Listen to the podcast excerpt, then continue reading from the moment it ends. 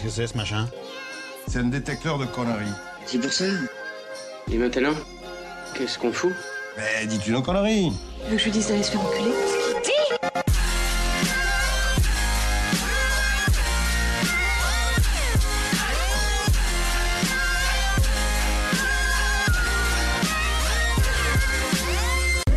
Vulgaire? Je trouve ça vulgaire Oui, je trouve ça vulgaire. Bonjour et bienvenue pour ce nouvel épisode de Pardon Maman, le podcast de vulgarisation qui traite des petits et des grands sujets pour les rendre les plus vulgaires possibles. Aujourd'hui, c'est notre premier épisode confinement avec un invité et c'est Alex qui se joint à moi pour, euh, bah, pour nous, pr- nous présenter un chouette sujet. Salut Salut Et c'est comment ça va déjà? Bah ça va bien, euh, comme tout le monde, je reste chez moi. Ah, bravo, une bonne euh, sage, sage décision. Ça va pas trop compliquer les communications avec tes étudiants, étudiantes? Bah, euh, les, les étudiants encore ça va parce qu'ils sont, ils sont plus grands, donc euh, les tenir deux heures euh, en ligne c'est jouable. Les, euh, les plus petits, les collégiens, c'est c'est compliqué.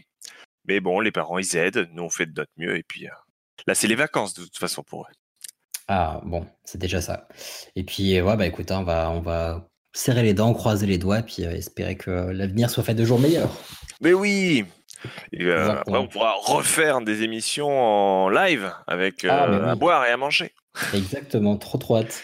Euh, et d'ailleurs ouais, comme tu le soulignes, c'est la première fois qu'on teste un épisode à distance avec bah, du coup avec un invité. Et je suis plutôt content parce que ça a l'air de pas mal se, se passer. Donc si vous êtes curieux de- du fonctionnement, on pourra vous donner les infos. C'est plutôt facile et pratique à utiliser, donc c'est très très chouette. Alors du coup là, aujourd'hui, de quoi tu vas nous parler? Alors euh, là récemment, euh, il y a eu la sortie de Disney euh, avec Oui, euh, très du très coup, récemment. la, la possibilité pour les Français de voir euh, The Mandalorian. Ah, et donc, euh, et donc moi aussi je vais partir dans les étoiles et je vais vous parler de la naissance et de la mort des étoiles. Fort bien. Bah écoute, allons-y, c'est parti.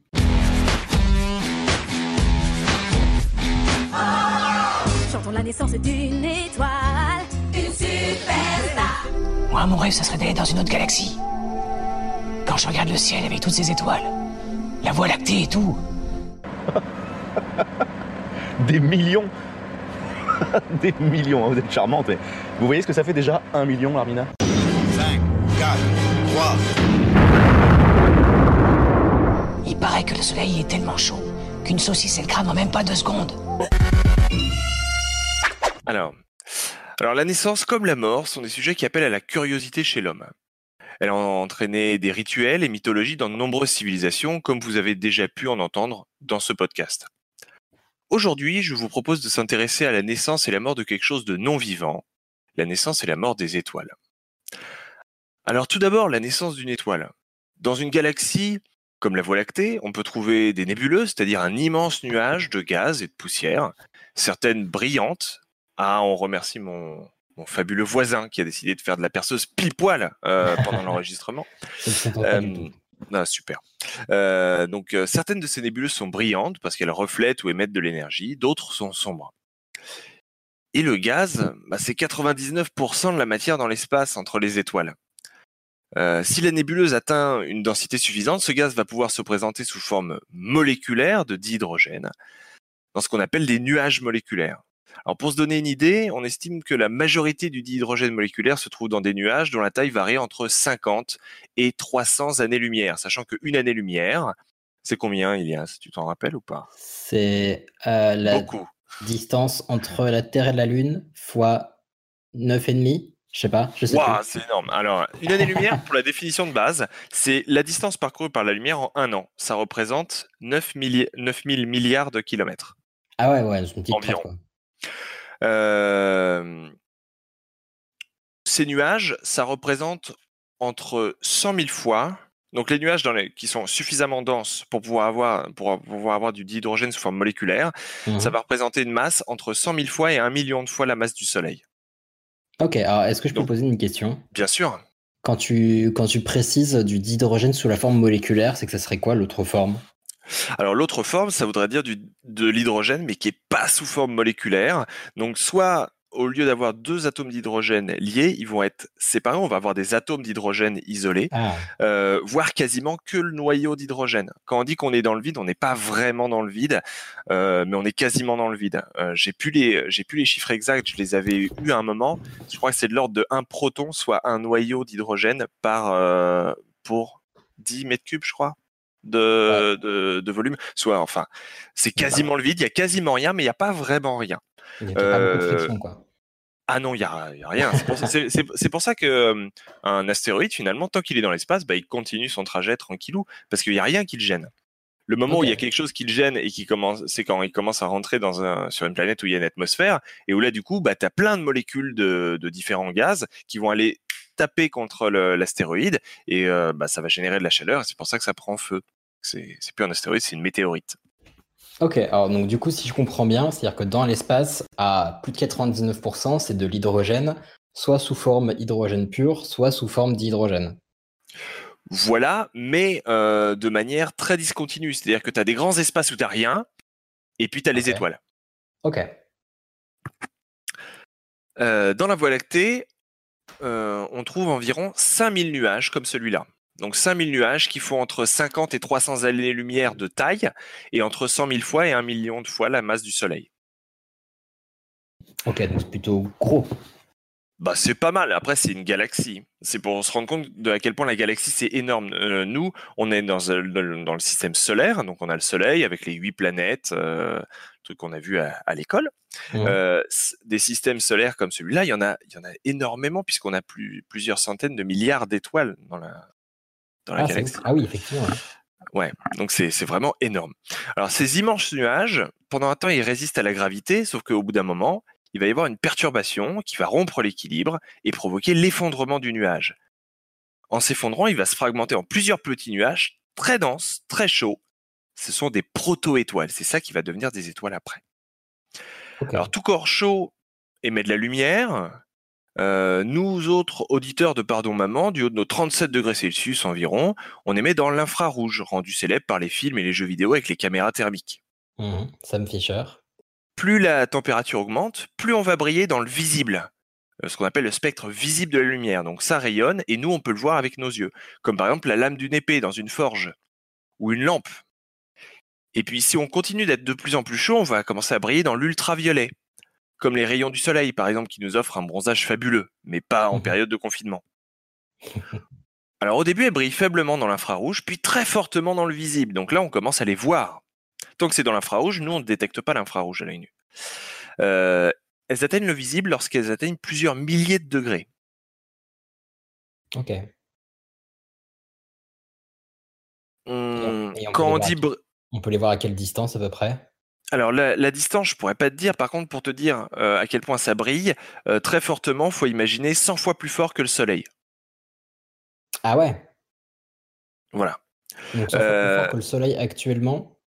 Et ça dure combien de temps à peu près cette phase de euh, d'émanation de lumière? Ah, j'ai ab- j'ai abs- absolument pas le, le temps de durée de la, de la proto-étoile. Par contre, après, je vais avoir des indices sur le, la durée de vie d'une étoile. Je vais en parler un tout petit peu après.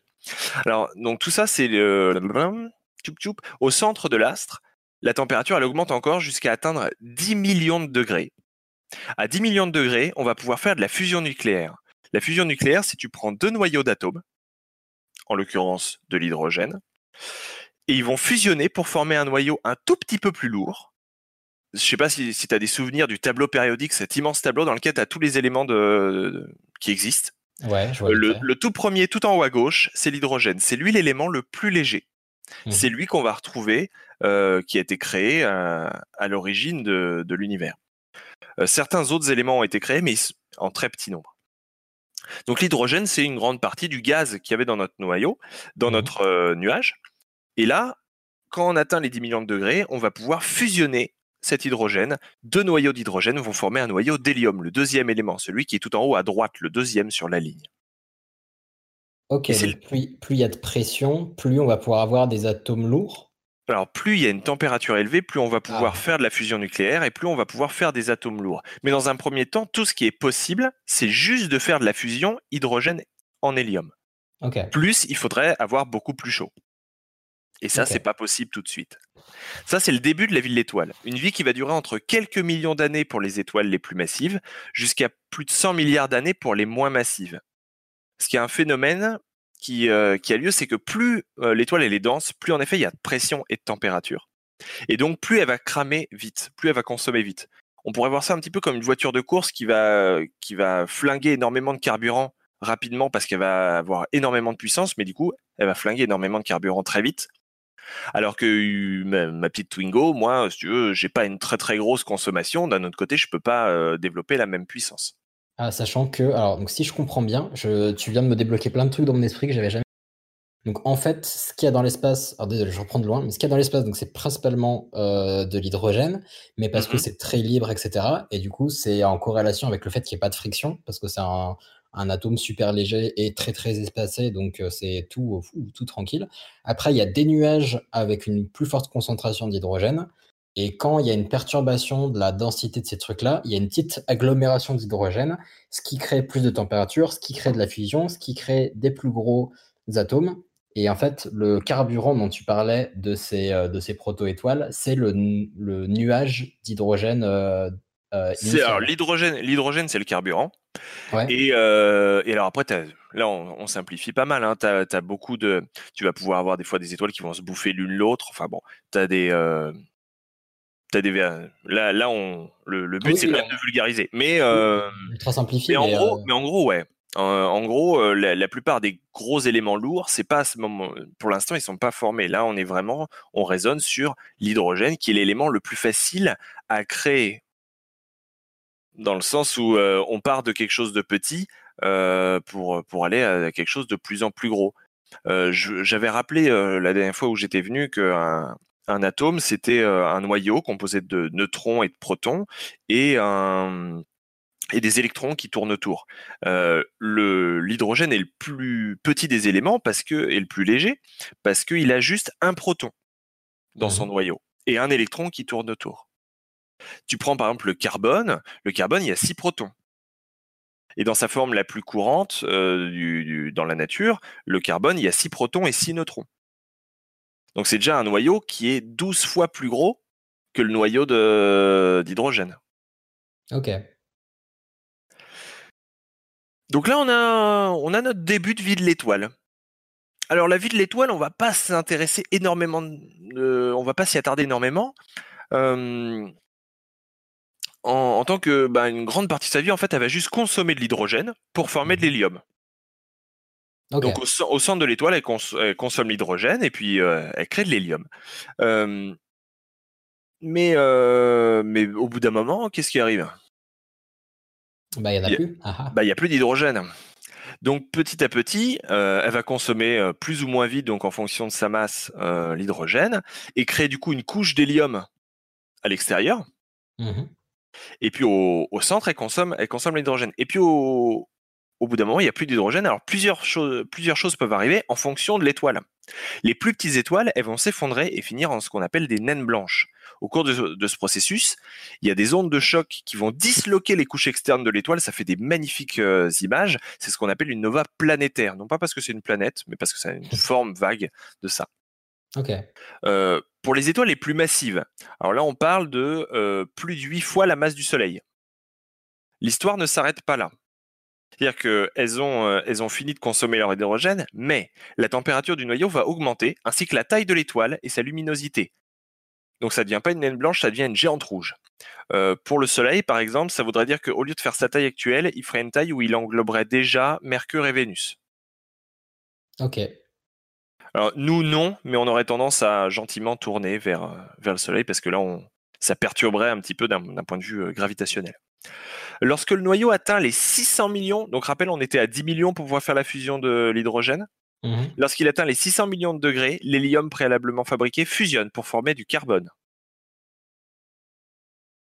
Donc on a faut multiplié la température par 60 et donc il va falloir trois noyaux d'hélium pour former un noyau de carbone. Si on, sim- si on schématise, je suis pas certain que les réactions euh, de fusion nucléaire soient si simples que trois, tro- trois héliums donnent un carbone. Il peut y avoir des petites étapes euh, avant. Vers 1 milliard de degrés, on atteint la fusion possible de l'oxygène. Ainsi de suite, l'étoile va former différentes couches avec la formation d'éléments de plus en plus lourds jusqu'au fer. Parce que le fer, il a une petite particularité physique, impossible de produire de l'énergie en le fusionnant. D'accord. Donc c'est une limite qui est atteinte par l'étoile. Au bout d'un moment, il va y avoir un noyau de fer qui va grossir, grossir, grossir jusqu'à atteindre une taille où il va se contracter très rapidement parce que la gravité est trop forte. Mhm. L'étoile va alors s'effondrer sur elle-même. Les couches de gaz externes vont, bah, elles aussi s'effondrer et, et arriver sur le noyau, rebondir sur le noyau avec, une, avec violence dans une immense onde de choc. C'est ce qu'on appelle une supernova.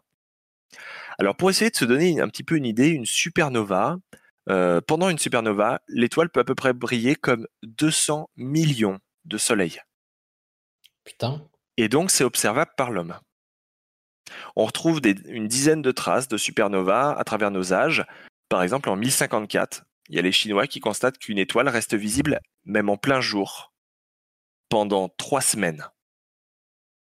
C'est ouf. On apprend que plus tard qu'il y a 6000 années-lumière qui nous séparent de, de, ce- de cette supernova. Et donc, elle est devenue supernova parce que elle a atteint le stade du Alors fer. c'était la, c'était la fin, c'était, elle a atteint le stade du fer, elle s'est contractée, tout a éclaté, il y a eu une énorme explosion et cette énorme explosion a, a fait de la lumière à tel point que pendant trois semaines, il y a une étoile qui restait. T'imagines que tu as un point lumineux dans le ciel Putain, que ouf. tu vois en pleine journée. Des fois, on Mhm. arrive à voir la Lune parce qu'elle reflète la lumière du Soleil. hein. La Lune, elle produit pas de lumière, Elle fait que Mhm. refléter la lumière du Soleil. Des fois, on arrive à la voir en plein jour parce qu'on est sous le bon angle. Il fait beau et tu vois la Lune, mais tu la vois un petit peu comme effacée parce que la lumière du Soleil, elle est trop forte, elle nous éblouit. Là, la lumière, elle est tellement forte qu'elle ne suffit pas à éblouir cette lumière qui vient des étoiles qu'on ne voit pas d'habitude en journée, euh, alors que les étoiles, elles sont toujours là. Mais c'est Mhm. comme si euh, comme si tu te mettais une lampe devant les yeux. Bah, tu vois pas bien ce qu'il y a autour parce que tu es ébloui. C'est c'est ce qui se passe en pleine journée. C'est pour ça qu'on voit pas les étoiles. Là, là, la lumière, elle est tellement forte qu'on arrive quand même à voir la supernova. C'est terrible. Alors, ce qui reste de la supernova en général, c'est ce qu'on appelle une étoile à neutrons. Donc, on a tout dégagé. Et euh, là, c'est d'autres réactions euh, chimiques nucléaires qui, euh, qui se passent. Et notamment, on crée des neutrons. Alors, c'est une étoile à neutrons, un objet beaucoup plus dense qu'une naine blanche. Donc là, on va essayer de se rendre compte un petit peu de ce que c'est que la matière dans les étoiles. Imagine un cube de côté 1 cm. Donc, tu as 1 cm sur 1 cm sur 1 cm. Ça va? Mhm. S'il est constitué de la matière d'une naine blanche, Ouais. Donc euh, d'une petite étoile qui a, qui a fini sa vie. Sa masse est de l'ordre de la tonne. Oh putain de Dieu. Donc, donc tu as un centimètre cube, ça fait une tonne. C'est déjà pas mal. Ok. S'il s'agit de la matière d'une étoile à neutrons, le même cube de 1 cm de côté, sa masse est de l'ordre de 100 millions de tonnes. Mais c'est-à-dire qu'il y a une Donc on parle de quelque chose Ultra dense, une gravité énorme. Plus qu'une pression monstrueuse. Euh, c'est lors de la création des étoiles à neutrons et des supernovas que les éléments les plus lourds comme le plomb ou l'or, ils vont pouvoir être créés. Parce que tu auras justement une pression suffisamment importante et une température suffisante pour pouvoir créer des éléments beaucoup plus lourds et forcer des réactions qui vont pouvoir, pouvoir créer euh, ch- chose que tu ne pouvais pas faire avant. Enfin, si l'étoile est vraiment très très massive, alors même la stabilisation en étoile à neutrons n'est pas possible. La gravité est trop forte et l'objet continue à gagner en densité, à un tel point que même la lumière ne peut s'en échapper de ce champ gravitationnel de cet objet. Tout y tombe, il est sans lumière, c'est le fameux trou noir. C'est en mourant que les étoiles vont disséminer dans l'espace, donc quand elles vont exploser, elles vont disséminer plein d'autres éléments comme le carbone ou l'oxygène. Et c'est comme ça que ça va créer petit à petit une opportunité pour la vie d'apparaître. C'est Et ouf, voilà. Mais c'est trop cool, merci. Putain, J'ai l'impression d'avoir euh, compris euh, tout ce que j'aurais pu avoir comme cours euh, au collège, lycée là-dessus, dans l'espace. Je comprends beaucoup mieux ce qui se passe dans l'espace maintenant, c'est ouf. Bah, ça permet, ça permet de comprendre, mais après, euh, enfin, je, moi, je, re- je regarde de temps en temps des vidéos euh, là-dessus. Il y a des super vulgarisateurs qui sont bien plus calés que moi sur le sujet, et, et c'est génial parce que, euh, tu, tu voyages complètement. Il y a des, même si tu saisis pas tout, t'as l'impression de tout mieux comprendre. Euh, t'as- T'as Est-ce que des- tu alors- conseillé, par exemple?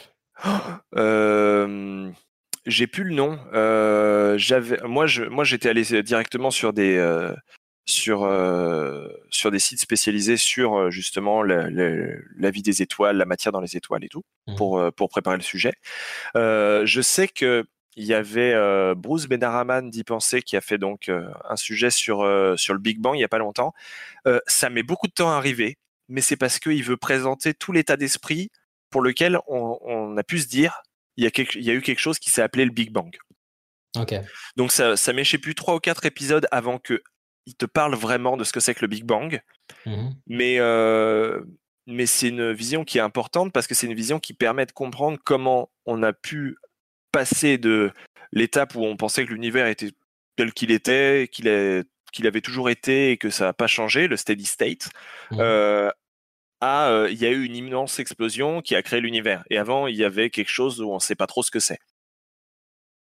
Donc euh, c'est pas mal. Et je sais que lui, il a déjà fait référence à un vulgarisateur, mais j'ai plus le nom. euh, de... Il y a un mec qui Ouais. s'appelle David Loapre, je crois, de Science Étonnante, qui fait des trucs vachement bien aussi. C'est peut-être, c'est peut-être science étonnante, mais je sais plus du tout. Mais je sais que euh, il y, a, il y a des super, euh, des super vidéos de vulgarisation sur l'espace. Euh, J'avais vu un, extrait d'un TEDx où tu avais un, t'avais un, un chercheur qui venait expliquer que euh, la matière dans l'univers, c'est à peu près euh, la, matière connue, euh, c'est à peu Mhm. près euh, 25% de, euh, de toute la matière de l'univers. Ça, c'est ce qu'on connaît. Après, tu as, 25% où c'est ce qu'on appelle de la, de la matière noire, de la matière sombre, euh, Mhm. dark matter. Euh, on ne sait pas ce que c'est. On a une vague idée de comment ça agit. On sait que c'est là, mais on ne sait pas ce que c'est. Et euh, les 50% restants, c'est de l'énergie sombre. Ah, d'ailleurs, je me trompe peut-être. C'était peut-être 5%, euh, c'est la matière. 20%, c'est le, c'est la, la matière sombre et, et, et, so- et 75% l'énergie sombre. Enfin, je me rappelle qu'il y avait à peu près, ouais, ça, ça doit être plus de cet ordre-là parce qu'il y avait environ 5% de la matière, on sait ce que c'est, et les 95% restants, on sait pas. Et du coup, euh, ça permet de relativiser un petit peu le fait que on sait pas tous des trucs, quoi. Ouais, et puis même si. que euh, même les mecs, même les mecs qui sont hyper calés, euh, à peu près, ils sont, ils, ils- ils savent te parler de 5% de la matière dans l'univers. Ouais, puis on a appris plein de trucs avec, ouais, comme tu disais, les tableaux périodiques, les machins et tout, mais, euh, mais ça veut pas dire qu'on a tout découvert pour l'instant et encore plein de choses, euh, plein de choses à voir à faire. Non, non, mais pareil, le tableau périodique en soi, il sert à rien pour un profane.